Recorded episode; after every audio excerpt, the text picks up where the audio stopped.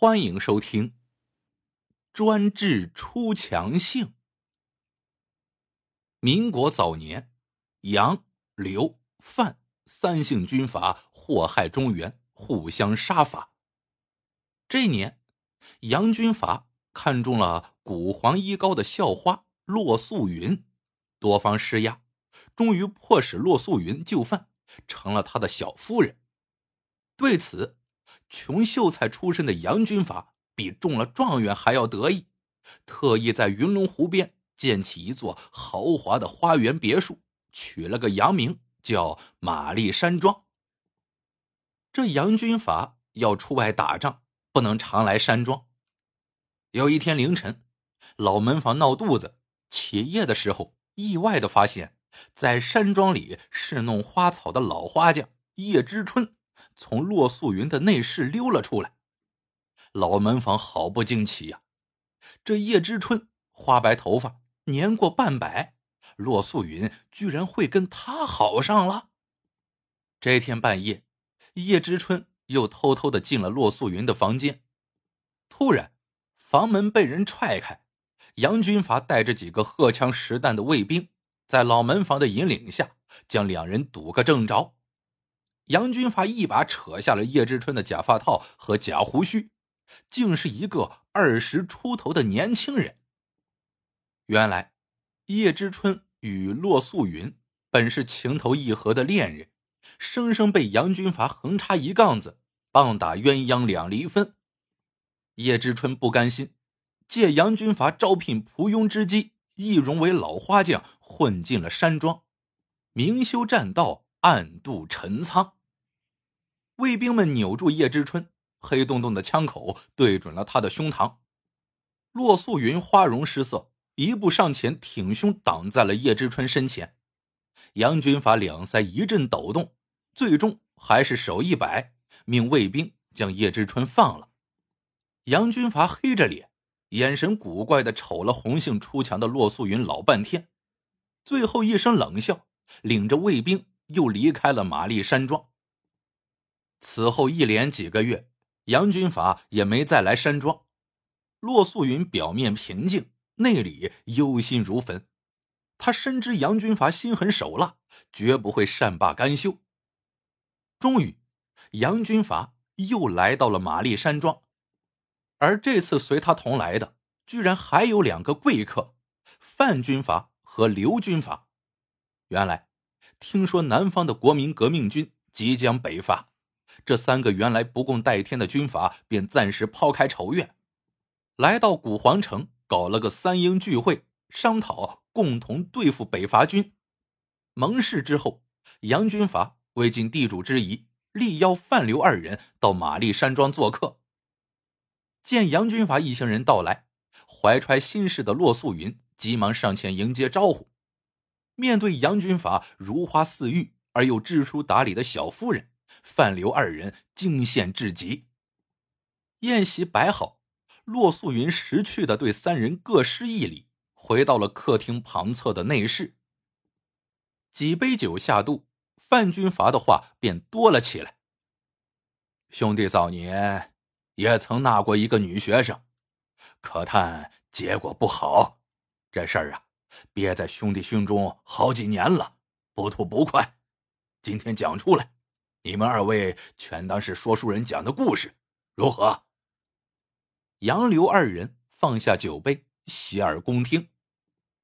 那年，如同杨军阀强纳骆素云为妾一样，范军阀纳了个女中学生曾美凤为六夫人。曾美凤正值求知年华，不甘心过这样笼中鸟一样的生活，哭闹着要继续求学。范军阀犟不过他。转念又想，若是把他培养成大学生，学成归来，带他进入上流社交场所当花瓶，也能为自己争光添色，扔掉土包子的帽子。当下，范军阀不惜重金将曾美凤送到了上海约圣汉大学。怕曾美凤吃不惯上海饭菜，还特意派去个女大厨吴妈，专门给她烧菜吃。不料。身材婀娜、面容姣好的曾美凤一入大学变成了男生们争相追求的对象。曾美凤起初还能把持住自己，但毕竟青春年少，再加上大上海文明之风的熏陶，曾美凤情窦初开，不愿再做军阀的玩物。两年后，毅然与比她年长一级的陈姓同学谈起了恋爱。范军阀得知后，暴跳如雷，思之再三，写了一封信，对曾美凤良言相劝，让他马上回来。但曾美凤岂肯自投罗网，反给他回了一封一刀两断的信。范军阀恨不得立马带兵去上海，将曾美凤和他的那个陈姓学长碎尸万段。只是上海不是他的地盘，鞭长莫及，只能徒唤奈何。但是范军阀并没有同曾美凤一刀两断，而是一如既往的供给他学费，连吴妈也没有撤回。很显然。他希望有那么一天，吴美凤能够回心转意。一年后，陈姓学长毕业了，一时找不到工作。这时，吴妈给曾美凤出了个主意，说他和范军阀的死对头刘军阀有点拐弯亲，可以向刘军阀推荐陈姓学长。曾美凤本不信吴妈一个女大厨有多大能耐，便抱着死马当活马医的态度。以吴妈的名义给刘军阀写了一封求职信。不成想，刘军阀很快回了信，说他思贤若渴，如果陈先生有意，他当以所管辖的芒山县教育局长之位虚席以待。曾美凤和陈姓学长喜出望外，当下陈姓学长千里迢迢赶到了芒山县，果真被刘军阀一纸委任状任命为教育局长。过了几个月后，放暑假，曾美凤和吴妈前往芒山县看望陈姓学长。就在曾美凤和陈姓学长小别胜新婚之际，砰的一声，一群警察破门而入，一拥而上，将两人五花大绑，随之不由分说将二人关进了大狱。几天后，刘军阀便一纸布告，以贪污受贿。挪用教育款项、嫖娼的罪名，将陈姓学长判处死刑，曾美凤则被定罪为有夫之妇与人通奸、有伤风化，五花大绑押到八清河边陈竹龙。八清河波涛滚滚，急流汹涌，恰可将曾美凤之尸冲荡到下游，而下游正是范军阀的地盘。当时。刘军阀和范军阀正互相拆台，拼得你死我活。刘军阀此举自然是为了搞臭范军阀，杀杀他的威风。范军阀讲毕，杨军阀斟了一杯酒，敬给刘军阀，皮笑肉不笑的道：“多谢刘兄，多少替范兄出了口恶气。”随之又转头对范军阀道：“不过，杨某猜测。”那个撺掇曾美凤写推荐信的吴妈，定是暗中受范兄指使。范兄这一招分明是借刀杀人，而刘兄不过是顺水推舟而已。不知杨某猜的对不对？哈哈哈哈知我者，杨兄也。范军阀哈哈大笑，干了杯中酒。刘军阀哈着酒气说。既然范兄自量家丑，刘某也有一事如鲠在喉，今天也说出来吧。且说刘军阀为羞辱范军阀而诱杀了曾美凤，但一见曾美凤却被他不凡的书卷气质所折服，不由得也动起了开洋荤的念头，费尽周折，终于纳了个女学生为妾。女学生名字还挺洋气。叫蔡丽娜，没过多久，蔡丽娜也像曾美凤一样哭闹着要外出求学。刘军阀自然不敢重蹈范军阀的覆辙，思来想去，请了六个家庭教师，天天来他的刘公馆为蔡丽娜讲解各科课程。而在授课的时候，刘家女仆频繁进出为先生续茶水，暗中奉刘军阀之命监视。其中讲授英文的先生姓周，世家大户出身，刘过洋，还娶了个金发碧眼的洋媳妇，是个标准的假洋鬼子。他上课全用英语与蔡丽娜会话，女仆听不懂，悄悄请示刘军阀。刘军阀大度的手一挥，本帅就不信夫人能看中这个假洋鬼子。不成想，几个月后，两人真的用英语谈起了恋爱。女仆虽听不懂英语，却看得出两人能撞出火花来的眼神。终于有一天，女仆续罢茶水，刚出去，这两人就忍不住拥吻在一起。这时，屏风后面闪出了刘军法。假洋鬼子惊呼一声，拔腿就逃。追过来的刘军阀拔出勃朗宁，手一甩，呼呼呼就是三枪。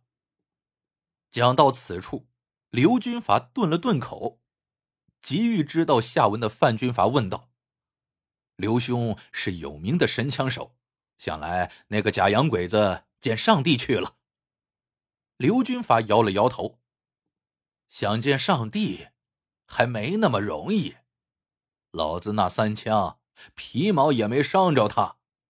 姓周的家族大，有兄弟在北京张大帅手下做事，打死他会惹来大麻烦。不过那三枪全打在姓周的裤裆里，前后穿了六个洞。这姓周的连滚带爬跑回家了，自然再也不敢来俺刘公馆了。没多久，他的洋媳妇也同他拜拜了。哈哈哈！哈刘兄这三枪打的妙啊！范军阀快意的大笑起来，杨军阀却拉长嗓音问刘军阀道：“刘兄，你那个小夫人岂能与你善罢甘休？”刘军阀恨恨的道：“那小贱人同俺闹个不休，俺老刘便派了个副官监管他。那副官大学毕业，年轻英俊。”是个典型的小白脸。范军法忍不住插话道：“刘兄啊，你这不是拿干柴去碰烈火吗？”刘军法冷笑起来。没多久，小贱人不闹了。女仆告诉我，他和副官眉来眼去的。不几日，那副官就被抽去打仗，枪炮一响，小白脸自然不会舍命向前。一个劲儿的往后缩溜，哼！后面俺老刘的督战队一枪打在他的后背上，小贱人听说之后又闹腾起来，俺老刘便再给他派个副官来，比上一个更年轻，脸也更白，小贱人便又不闹腾了。但当兵的少不了的就是打仗，很快呀，这第二个副官也被抽派去战场。同样是后背中了枪，这回没等小贱人闹，俺老刘主动给他送了个白脸副官。只是连换三个副官之后，俺老刘再不用操心这事儿了。女仆对我说：“即使那小贱人主动投怀送抱，副官也对他躲得远远的。”高啊高啊！范军阀又大叫起来。刘兄的上树抽梯这一招真高啊！刘兄，只不知你那小夫人现在如何呀？杨军阀拉长嗓音问道。那小贱人疯了。杨军阀很是沮丧，把酒杯重重一放。不过，俺老刘不后悔。说的对，凡是我们得不到的，宁可毁灭。别人也休想拿去。范军阀深表赞同，酒桌拍得山响。酒足饭饱，趁范刘二人品香茗、剔牙花闲聊的当，杨军阀蹑手蹑脚的走向内室，猛地推开内室门，果然见骆素云正倚在内室门后偷听呢。这正是杨军阀意料之中的。他逗引范刘二人讲故事，就是要让他听的。嫩雏，死了同小白脸破镜重圆之心，老老实实的给我当花瓶吧。然而，当骆素云抬起头来，两人的目光相碰撞的时候，杨军阀却看到他的眼睛里分明燃烧着两团烈火。杨军阀不寒而栗，默不作声的退走了。待杨军阀送别两个贵客回来，只见骆素云已吊在了高高的房梁上。半年后，北伐军打到中原，刘军阀一战而亡。据知情人说，他其实是被人从背后打了黑枪。杨军阀兵溃之后，身边只剩下了十几个人、八九条枪。北伐军的一个连长主动请缨剿匪，穷追不舍，将杨军阀活捉，并把他枪毙在了骆素云的坟墓前。围观的人惊讶的认出。那连长不是别人，正是骆素云死后被杨军阀从死牢里放出，随之投身北伐军的叶之春。最令人拍案惊奇的是范军阀的下场。范军阀全军覆没，成了光杆司令了，居然吃斋念佛，当了居士。两年后，被一名女子当众枪杀在寺庙佛堂里，女子随即自首。共称姓名叫曾美凤，人们大哗：曾美凤当初不是被陈竹龙了吗？